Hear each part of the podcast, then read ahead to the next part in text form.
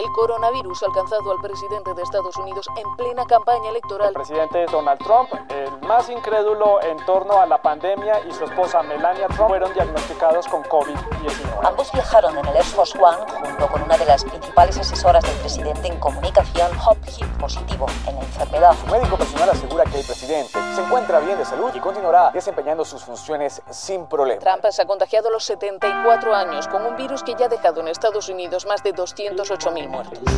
Desde la sala de redacción de La Tercera, esto es Crónica Estéreo. Cada historia tiene un sonido. Soy Francisco Aravena. Bienvenidos.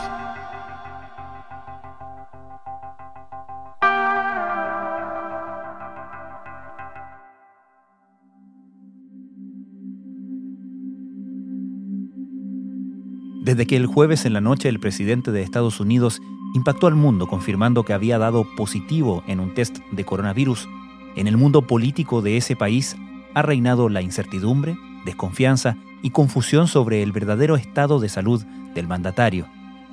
A solo semanas de la elección presidencial y parlamentaria del 3 de noviembre, el presidente y su equipo de comunicaciones han parecido empeñados en proyectar la imagen de confianza y fortaleza del paciente en jefe, pero al mismo tiempo las descripciones del tratamiento que ha recibido con un procedimiento experimental y otros prescritos para pacientes graves ha sembrado la duda sobre su verdadero estado.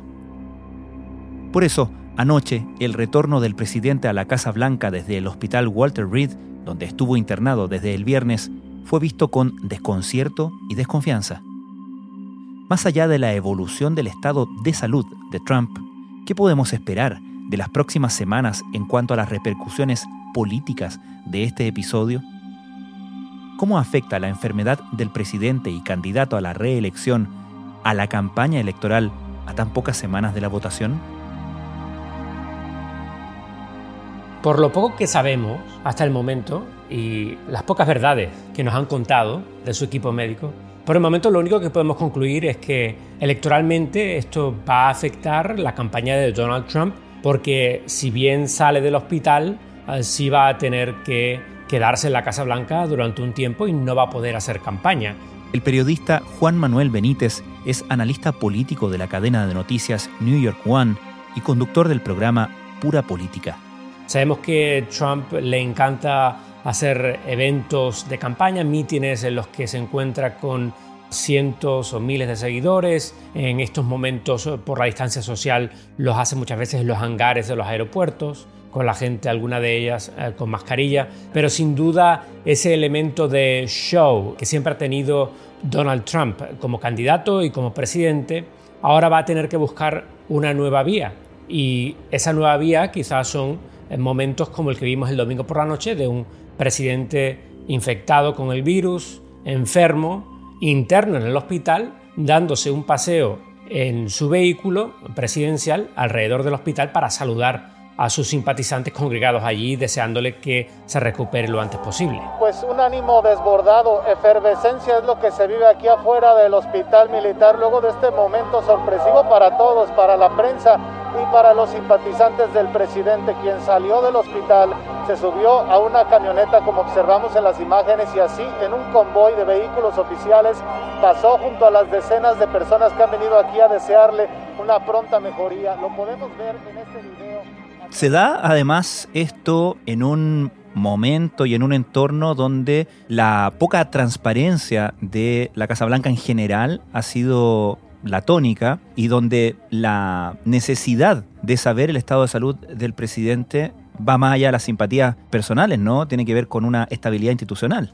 Una estabilidad institucional y una estabilidad de la presidencia, ah, de querer saber si el presidente está en condiciones físicas y mentales para continuar realizando su trabajo como presidente. Eso todavía nadie lo ha asegurado. Lo que sí sabemos, de lo poco que se ha dicho de su parte médico, es que está tomando unos medicamentos que en ocasiones son muy fuertes y que pueden causar problemas de euforia e incluso de una debilidad cognitiva. Doctor, el presidente recibió una dosis de dexametasona, un esteroide recomendado para enfermos graves. ¿Qué le dice esto del cuadro médico del presidente? Que probablemente tiene una enfermedad un poco más grave de lo que nos han dicho los médicos de la Casa Blanca, porque como tú mencionas, esto es para pacientes con enfermedad por COVID severa y además porque ha recibido todas las drogas disponibles en este momento, el Remdesivir, el Regeneron, la dexametasona, así que probablemente el presidente tiene una enfermedad más grave de lo que nos están diciendo.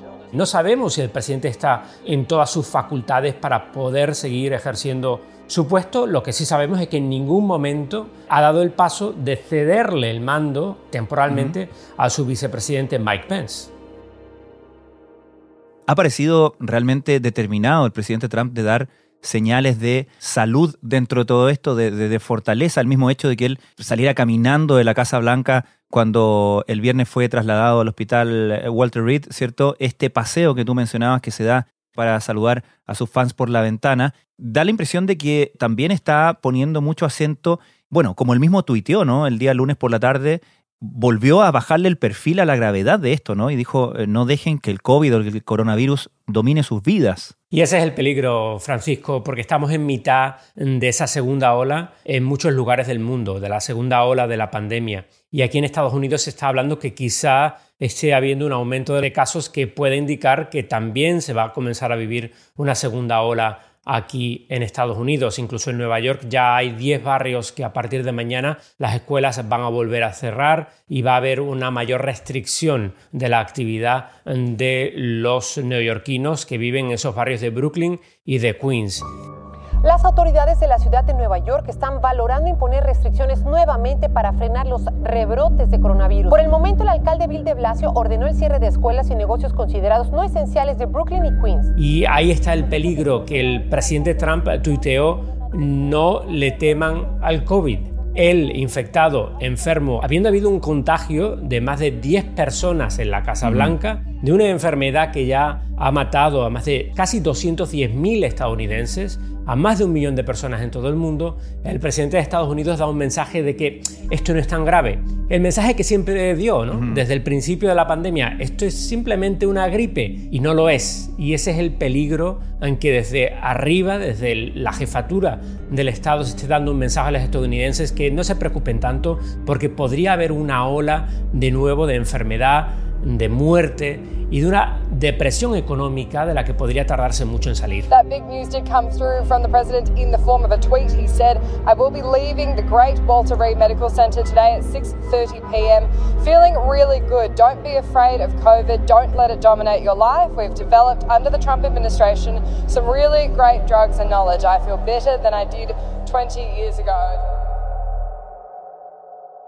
Se ha señalado que lo que hace esto y lo que irrevocablemente genera en por lo menos los temas de discusión en la campaña, quedando tan pocos días para la elección, es justamente dejar al COVID-19 en un lugar central, un tema que Trump naturalmente, por lo mal evaluado que está en la gestión de esta crisis, estaba tratando de dejar detrás desde que, bueno, desde que empezó, sin ir más lejos. ¿Compartes esa opinión y existen indicios, encuestas que nos indiquen qué efectos está teniendo esto en el electorado, si podemos definirlo más eh, de centro o más sensible a cambiar su opinión a tan pocas semanas de la elección?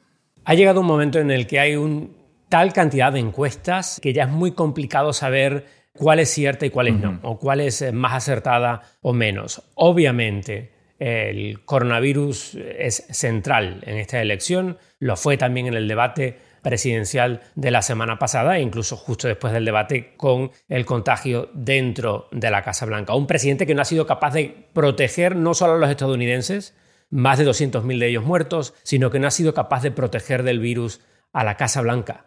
Eh, el virus ha entrado en el centro de poder ejecutivo de Estados Unidos porque no se ha tenido cuidado y porque siempre se ha menospreciado. Los senadores republicanos Tom Tillis, Mike Lee, la ex asesora del presidente Kellyanne Conway, la primera dama Melania Trump, el presidente de la Universidad de Notre Dame y el ex asesor Chris Christie también dieron positivo. Obviamente es un tema principal de la campaña, también por las consecuencias económicas que está teniendo y que va a tener durante muchísimo tiempo. Y como lo saben los republicanos, y ahora han tenido este problema, le han dado la vuelta al guion. Y ahora el guion que están utilizando, los puntos de campaña son, el presidente Trump conoce bien la pandemia, ahora que él también mm. está sufriendo en la enfermedad y por tanto tiene una mayor experiencia en este tema que el ex vicepresidente Joe Biden, su candidato demócrata, porque Biden no ha pasado por COVID-19. Por tanto, ese es la, el cinismo y la hipocresía que estamos viendo desde algunos campos de poder y dentro del Partido Republicano que están intentando ahora darle la vuelta a la tortilla, de una tortilla que es que no tiene vuelta. Esto ha sido un fracaso monumental del Ejecutivo Federal en este país, que ha menospreciado la pandemia desde el primer momento con las consecuencias que ahora vemos. El coronavirus ya ha matado a más personas que el total de estadounidenses que perdieron la vida en el campo de batalla durante las últimas cinco guerras. La guerra de Vietnam, la de Corea, la de Irak, la de Afganistán y la del Golfo se cobraron en total 86.658 vidas, mientras que en Estados Unidos se registraron 200.005 fallecidos por coronavirus, lo que supone casi una cuarta parte del total mundial, que es de 965.893 muertes. De esa forma, Estados Unidos sigue siendo el país con más decesos en términos absolutos por delante de Brasil con 137.272 fallecidos. Paralelamente, Juan Manuel se ha señalado a este evento del el último sábado de septiembre como un evento súper propagador, ¿no? Un super spreader event, que fue cuando Trump presentó a su nominada para la Corte Suprema, un evento donde el cual ya múltiples personas que asistieron a él ya han resultado contagiadas por el coronavirus y donde sin ir más lejos, por lo menos dos senadores republicanos que son parte del comité judicial del Senado que deben vetar y revisar y, como primera instancia la postulación de la jueza Amy Coney Barrett a la Corte Suprema ya dieron positivos y por lo tanto tienen que guardar su respectiva cuarentena. ¿Qué se espera que pase en ese respecto, que es probablemente lo que más apura a los republicanos en este mes que queda antes de la elección, que es confirmar a la jueza.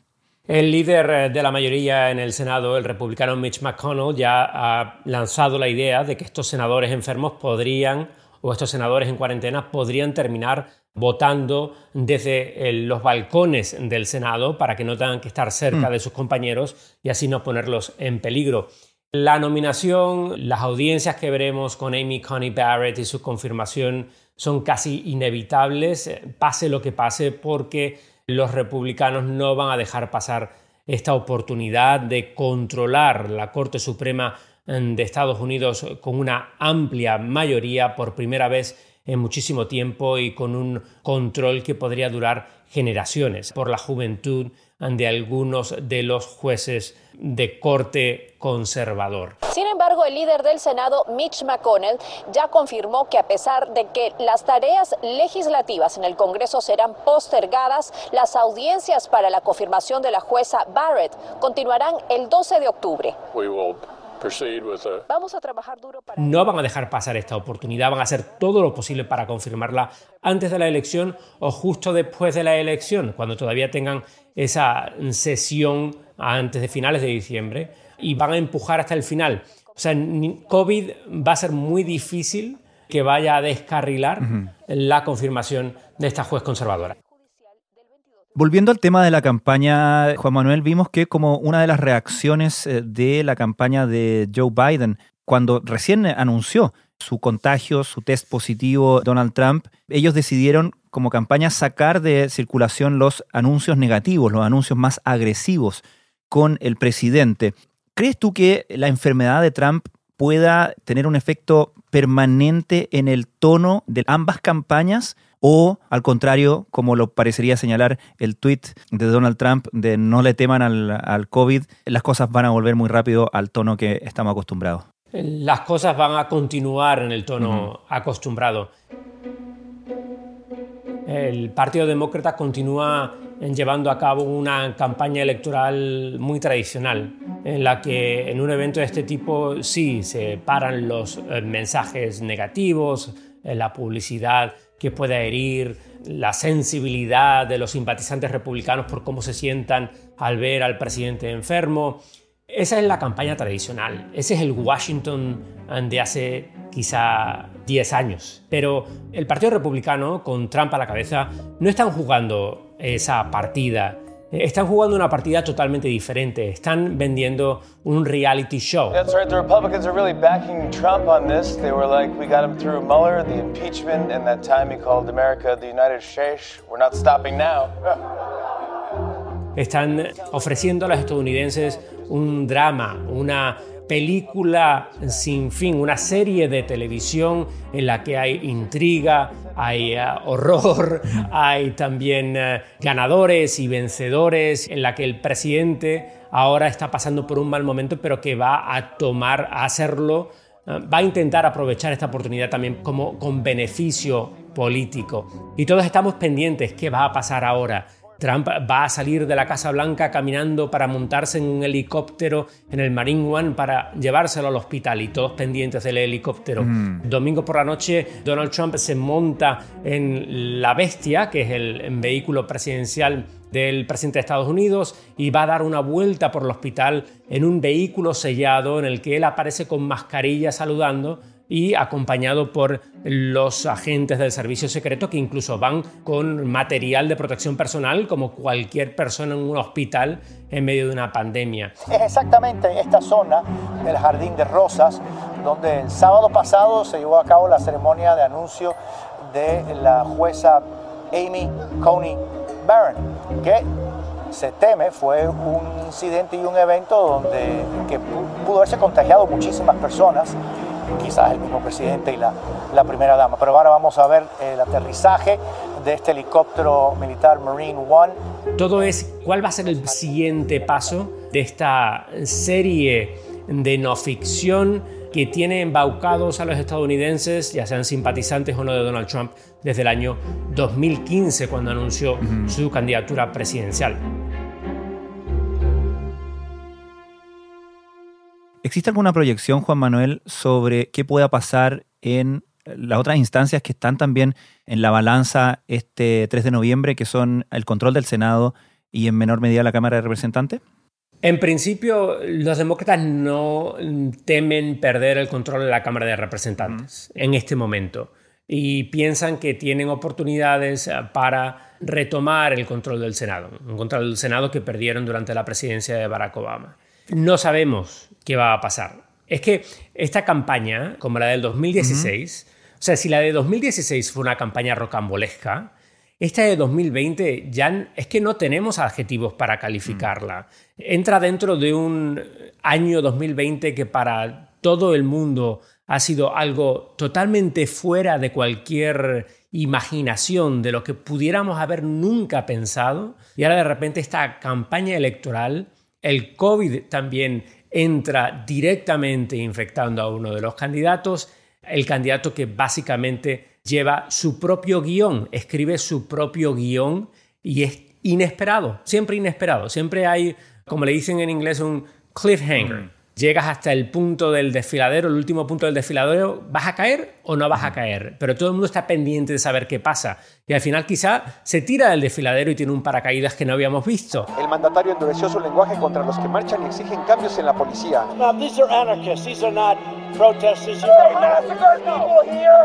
Aunque hubo enfrentamientos aislados, las protestas transcurrieron de manera pacífica.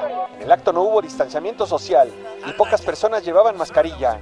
Es una campaña tan rocambolesca que es imposible ahora mismo predecir qué puede pasar, por mucho que las encuestas en primer momento, una gran mayoría de ellas, apunte a una victoria del candidato Joe Biden. Pero ¿qué puede pasar mañana? ¿Y si mañana Joe Biden de 77 mm. años también se contagia del coronavirus o tiene cualquier otro problema médico? ¿Qué pasaría? ¿Y si Donald Trump en la Casa Blanca dentro de dos días en mitad de la noche vuelve a tener un episodio en el que no es capaz de respirar y tienen que enchufarlo a un respirador artificial. Es que no sabemos.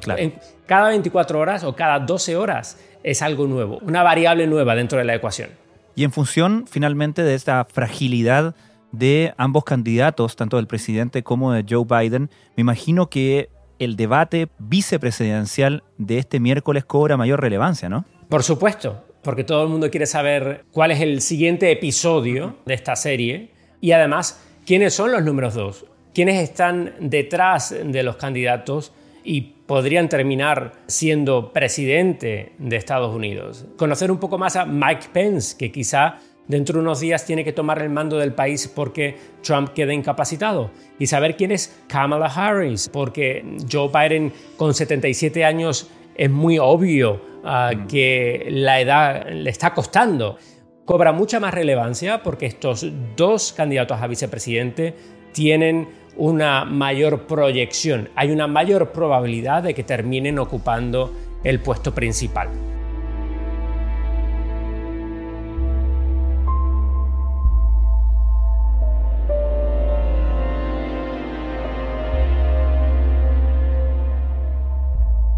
Juan Manuel Benítez, muchísimas gracias. Muchas gracias a ti.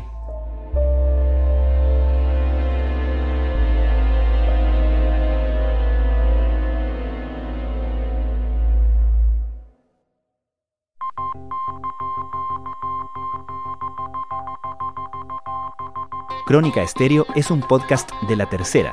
La producción es de Rodrigo Álvarez y Melisa Morales. Y la edición de quien les habla, Francisco Aravena.